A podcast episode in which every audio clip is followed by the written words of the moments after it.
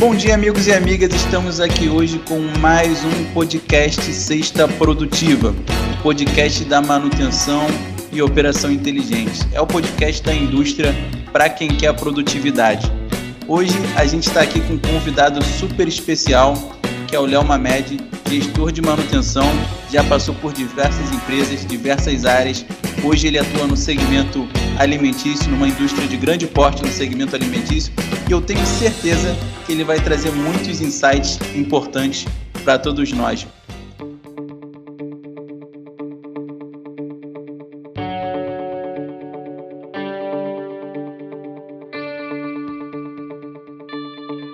Bom dia, Léo, tudo bem? Muito bom dia, Atila. Tudo bem? Muito obrigado pelo convite. É uma honra para mim esse momento estar com vocês aqui. Espero realmente que a gente consiga trocar essas informações, fazer uma interação muito boa para que nossos colegas que estão ouvindo possam realmente assimilar, identificar oportunidades interessantes não apenas para a vida profissional, mas pessoal também, que não tem com como nós separarmos. Com certeza, não adianta separar, nós somos um só, concordo totalmente com você. Léo, para começar, seguindo aí nossa, nossa, nossa trajetória, nosso roteiro, quero começar justamente por esse ponto. Até a gente chegar até hoje, o Léo com muita experiência, já passando por muitas empresas, antes passou o Léo que estava começando ali é, a sua carreira. Então, conta um pouquinho da sua trajetória é, de maneira resumida aí, depois a gente aborda mais profundo os tópicos, mas conta de forma resumida aí é, é, como que você chegou até aqui. Bom, Átila, Léo Mamed, no meio profissional, alguns me conhecem como Mamed, por ter passado por empresas onde você é muito identificado pelo sobrenome, perfeito? Legal. Técnico Legal. mecânico formado pelo grande Cefet, Centro Federal de Educação Tecnológica Celso Col da Fonseca, no Maracanã. Eu eu também gostei. e estamos falando isso de 1988 a 1991. Olha quanto Legal. tempo faz, cara. Mas foi um curso técnico mecânico excelente. E depois eu fiz a engenharia e outros cursos, tanto de pós, MBA, especialização. E realmente a, é muito importante, já deixando bem claro para nossos ouvintes, que a formação tem que estar atrelada ao conhecimento da prática. Você não Sim. pode ser, a, esse, ser aquele excelente profissional do campo se não tiver uma bagagem acadêmica, aquele conhecimento de você poder conversar com as pessoas de diferentes áreas e esse conhecimento vem através da bagagem acadêmica. Então, Sem dúvida, uma coisa é ajuda a outra, né? Sem dúvida, estão atrelados, estão atreladas. Então, Léo, aí você fez o técnico em mecânica e depois já começou a seguir na carreira profissional? Como é que foi isso? Após o técnico mecânico, aquele famoso estágio no último ano, tive a oportunidade de ir para uma grande siderúrgica em Santa Cruz e ali a gente começa na manutenção de pontes rolantes, literalmente sem nada saber, saber nada sobre manutenção e uma grande escola. E ali a gente aprende, começa a aprender realmente o que, que é manutenção.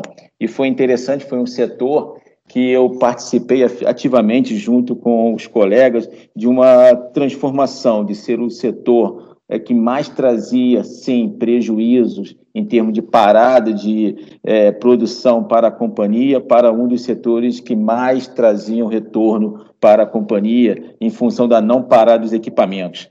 E aí nós estamos falando, naquela época, em 91, já de sete, a teoria do Vicente Falcone, sete ferramentas, TQC, falamos também da questão já da preditiva, estou falando isso em 1991. Bacana, Ou seja, hein? falando aí da questão do alinhamento a laser, da questão da análise de fibração, e tudo isso de forma estratégica, realmente nós conseguimos chegar ao resultado que as empresas tanto buscam. Então, ali realmente, como eu falei, associando a tua parte acadêmica com a parte prática. Então, foi uma baita de uma escola para mim, essa companhia, e depois tive oportunidade, ainda como técnico, de chegar numa indústria de bebidas, também como técnico em manutenção, em uma linha de produção que rodava 60 mil garrafas por hora, E aí você sai de um cenário onde você fazia parte de um time de manutenção preventiva para um time onde tinha você e um, um companheiro seu responsável pela manutenção corretiva daquela área, daquela Caramba, linha. Caramba, que, que mudança, né? A gente está falando de gestão de manutenção, análise preditiva para corretiva, né? E aí você tem que necessariamente associar todos os teus conceitos de você estar tá fazendo a coisa certa, na hora certa, para que o equipamento fique o menor número de tempo parado. Não é um desafio fácil, meu amigo. Sem dúvida, imagino. Imagino que teve, teve muito desafio nessa, nessa trajetória. Até aprofundando aí um pouco da, dessa, dessa tua primeira oportunidade na, na, na vida profissional, na primeira oportunidade você trabalhou mais é, fazendo análise preditiva, mais fazendo preventiva, e na segunda aí já foi para a corretiva em si, aí olhando as máquinas e os equipamentos, não é isso? Perfeito. Como um técnico de manutenção, primeira oportunidade dentro desse grupo siderúrgico, fazia parte do setor de manutenção preventiva de pontes rolantes. Então, o nosso trabalho era focado em preventiva, ou seja, você gerar as OS, gerar as inspeções, preparar o teu sobressalente para aquela preventiva que parava que os equipamentos paravam no horário sazonal da empresa, que era é, de 16 até 20 horas, 21 horas, quando o forno parava para você poder fazer as manutenções. E ali você trabalhando focado na parte de preventiva. E óbvio, quando nós lá conseguimos migrar da preventiva para as ferramentas da preditiva, Óbvio que você começou a ser mais assertivo possível na questão do alinhamento do teu redutor, na questão da troca do óleo do teu redutor também, tá me entendendo? Perfeito, e tudo perfeito. isso facilitava muito. E quando eu vou para a indústria de bebidas, onde eu migro de um pensamento preventivo, planejamento, PCM, tudo bonitinho, você vai para a, uma linha de produção onde você precisa atender o teu PCP,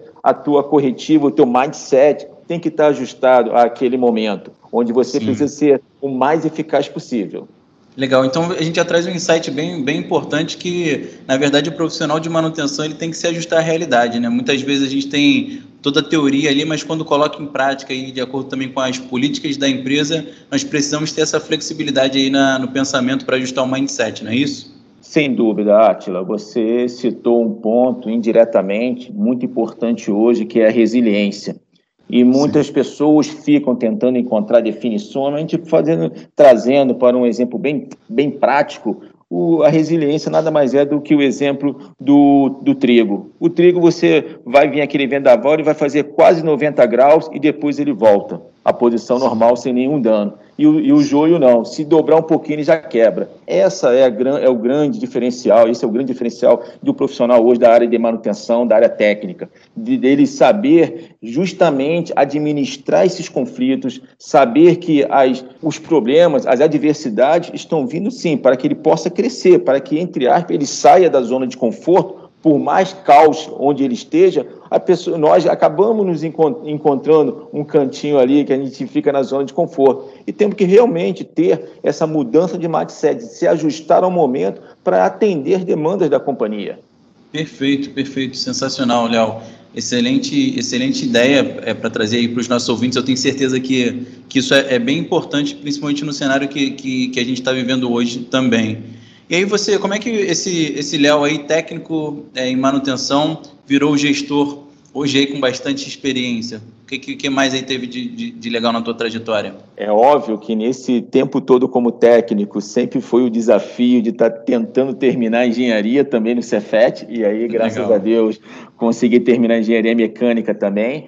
E ao longo do tempo eu vi que não adianta você ser apenas o, ser apenas uh, o profissional da parte mecânica. Você precisa ser aquele profissional generalista, saber sim o básico de cada área para que com o tempo você, de acordo com as adversidades do nosso dia a dia, que na realidade são desafios, você possa colocar em prática aquilo que você aprendeu ou até mesmo você, caso você não saiba, saber onde está aquela informação que vai te ajudar na solução. E aí, em cima disso tudo, eu consigo, através de outras empresas, já galgando posições maiores, sempre com essa visão do negócio. Porque hoje a parte técnica, muitas vezes, se você ficar é, entriar com uma camisa de força de que, ah, eu sou a pessoa técnica, eu tenho que ser o cara perfeito da parte técnica. Perfeito, excelente, isso é fundamental. Mas o que a sua técnica está trazendo de retorno financeiro para a companhia a qual você está ali, por aquele momento, vendendo o seu serviço, o seu HH? E esse, justo esse link, esse link, pelas empresas por onde eu passei, eu vi que realmente é um gap que a área técnica ainda tem avançamos bastante, mas ainda tem é, profissionais que acham que na parte técnica anda separado da parte de operação, da parte de Sim. produção, e na realidade o resultado é de todos, não é apenas de uma área. Na verdade, Léo, você até como gestor, complementando o que você falou, você nessa figura hoje importante, é, você, obviamente tem que aprender, tem que estudar a, a, teoria, a técnica, a especialização é um fator muito importante, mas ela não é o único, né? A gente precisa desse, desse fator muitas vezes de trabalhar com pessoas, lidar com pessoas, lidar com áreas diferentes. E um, e um site muito importante que você falou é justamente desse foco no negócio. Mais importante aí, pelo que, eu, que, eu, que eu absorvi, que eu aprendi com você, é justamente independente de onde você esteja, o foco tem que ser sempre no negócio, na lucratividade, que aí na verdade, eu acho que isso que acaba empurrando e fazendo você crescer e evoluir, contribuindo também com a companhia, correto? Perfeito, perfeito. A sua colocação está corretíssima, tá? É, área técnica, área de manutenção tem que ser e tem que focar como um centro de lucratividade para a companhia. Tive a oportunidade de fazer o MBA de Engenharia de Manutenção na Escola Politécnica, na UFRJ, com professores como o Lourival, Rogério Arcuri e outros papas do assunto, Allan Kardec, por exemplo, os papas do assunto uh, de manutenção, e realmente isso são oportunidades onde o profissional precisa justamente alinhar-se. Qual é o resultado que a empresa espera de ti? O resultado é eficiência operacional, o resultado é o MTBF, é o MTTR, é a questão de horas extras, é a questão, sim, do clima organizacional dentro do seu time de manutenção. E nós temos que ter, sim, essa visão 360, não apenas no lado vertical, perfeito, mas também no lado horizontal, esses 360 graus.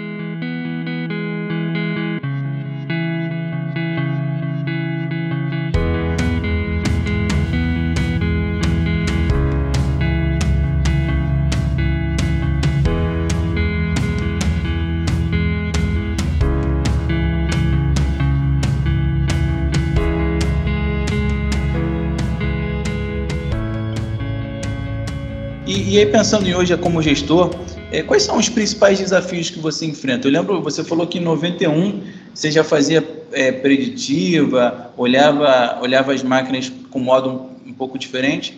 É, o que, que, mudou aí, talvez, nessa tua trajetória e você acompanhando a indústria? O que, que você enxerga que, que, que hoje tem de desafio aí, que você tem que enfrentar todo dia e que são desafios que que horas são, são novos, baseados em tendências tecnológicas, e horas são desafios antigos. Ou seja, é, é, essa, essa, essa briga ainda de olhar a manutenção por um ponto mais corretivo é, do que preditivo ainda existe hoje. O que, que você pode contar hoje de desafio que você tem como gestor de manutenção? Bom, Atila, eu espero que tanto você quanto nossos colegas ouvintes estejam sentados, tá? Porque hoje ainda é fato que tem um percentual de empresas que trabalham muito na corretiva, por incrível que pareça. E aí você percebe que existe ainda um mar de oportunidades para que aquele profissional que consegue associar, como eu disse lá no início, o conhecimento acadêmico, a parte técnica acadêmica, junto com a parte técnica do campo, ele vai ter fatos e dados para apresentar soluções pautadas em vivência já ocorrida na vida dele, para o gestor como um todo. Está me entendendo? Por quê?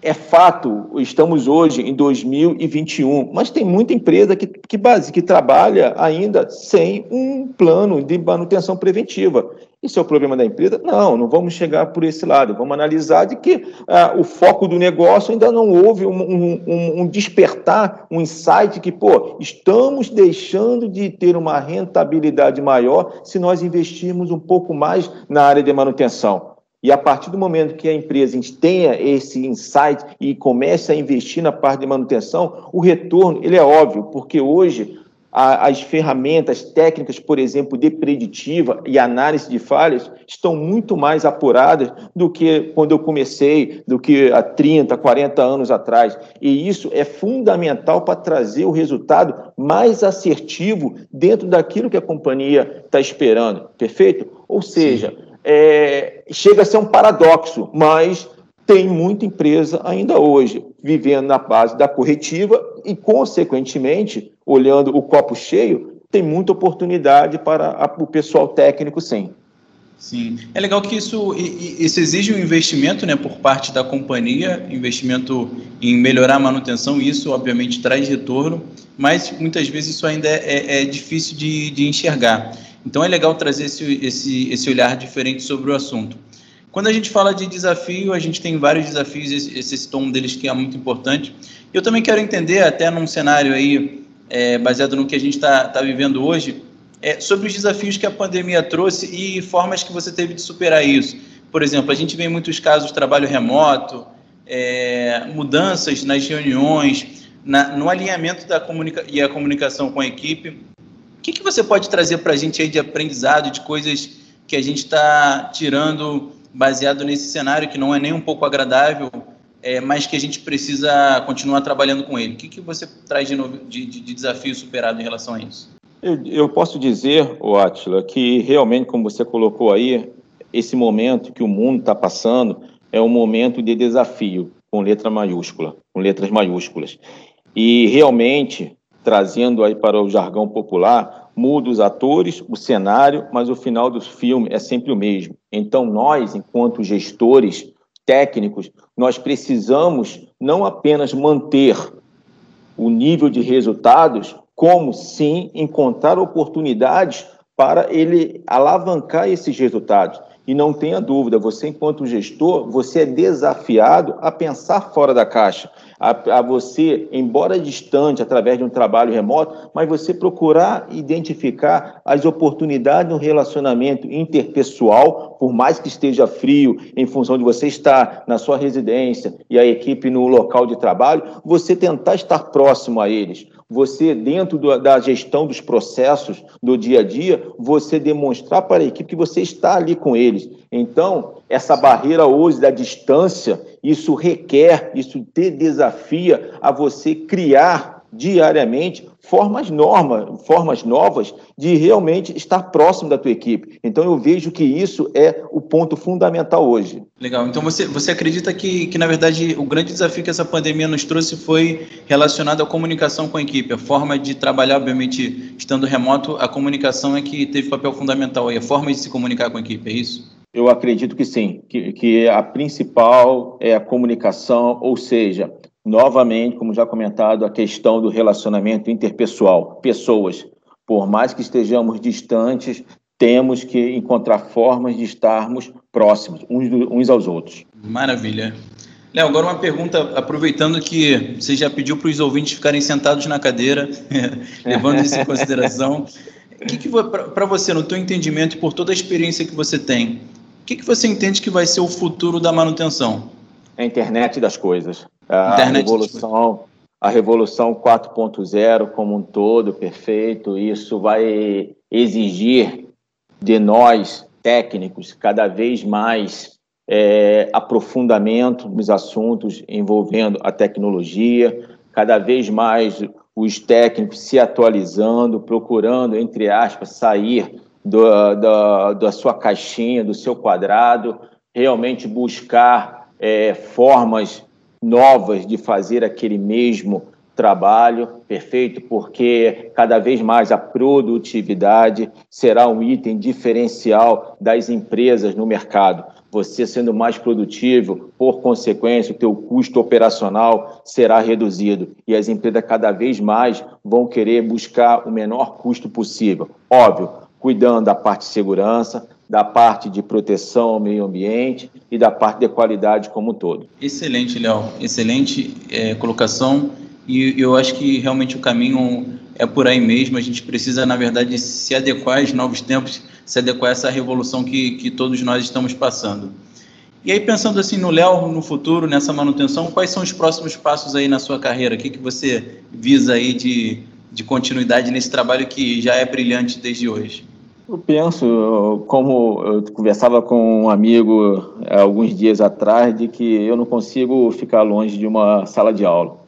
Já tem já uns, uns, dois ou três anos que eu terminei meu último curso na parte de engenharia do HVAC, um curso específico, e a minha intenção realmente agora é pensar em ir para o mestrado, perfeito, nessa parte de manutenção sim, porque é uma área a qual realmente você se sente à vontade e para que você possa dar os melhores resultados. E uma coisa que eu aprendi, onde está o teu coração, ali está o teu tesouro, você vai fazer o melhor.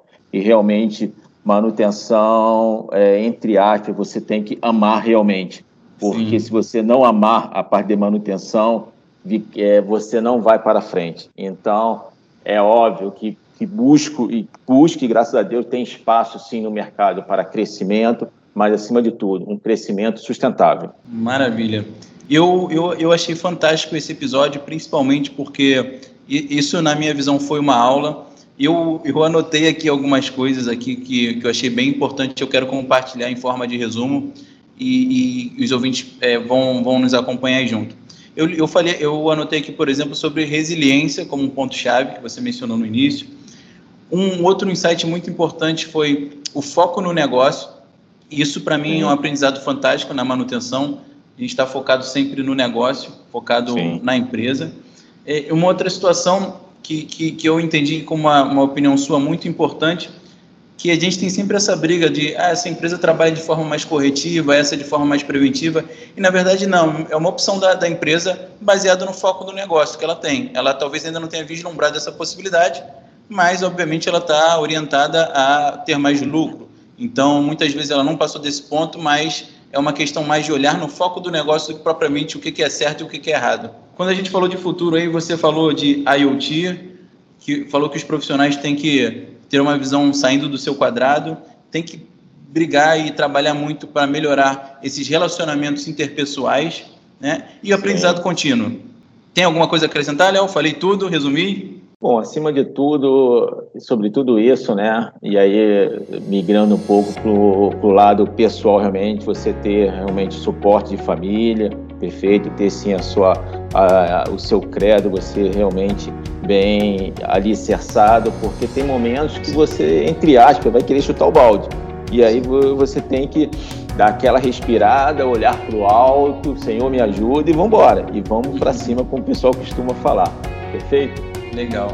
Léo, é, fica à vontade aí para fazer os, com os, comentários finais e também se o pessoal, se os ouvintes quiserem te achar, qual é o principal meio de contato aí que você disponibiliza aí? Fica à vontade.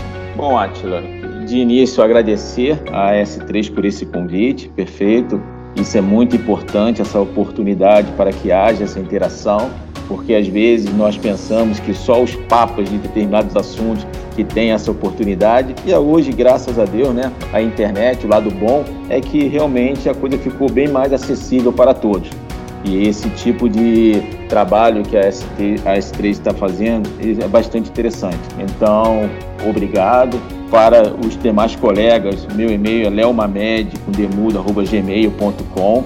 Tenho um perfil no LinkedIn também, no Insta. Então podem procurar lá por Léo Mamed, vão me encontrar e à disposição para trocar informações, acima de tudo, é, aprender junto com todos, porque uma, eu participei de uma live onde foi dito que conhecimento não ocupa espaço e hoje isso é mais pura realidade, pessoal. Legal, Léo. Te agradeço imensamente por todos esses ensinamentos. Eu acho que é, é, foi uma das melhores, dos melhores episódios que nós é, fizemos aí com muito insight, muito conhecimento Quero te agradecer imensamente. Tenho certeza que é, você é papa para muita gente por toda a experiência que você traz é, para o campo. E só te agradecer e agradecer os ouvintes por mais um episódio incrível toda sexta-feira. Nosso podcast aqui, Sexta Produtiva, cada vez trazendo figuras importantes e relevantes aí do cenário que trazem visões completamente diferentes e positivas para todo mundo. Léo, mais uma vez, um meu muito obrigado em nome da S3 e nos vemos em breve. Aos ouvintes aí, eu quero deixar meu agradecimento também e é, até a próxima sexta-feira temos mais podcast Sexta Produtiva. Um abraço e até lá. Valeu, pessoal.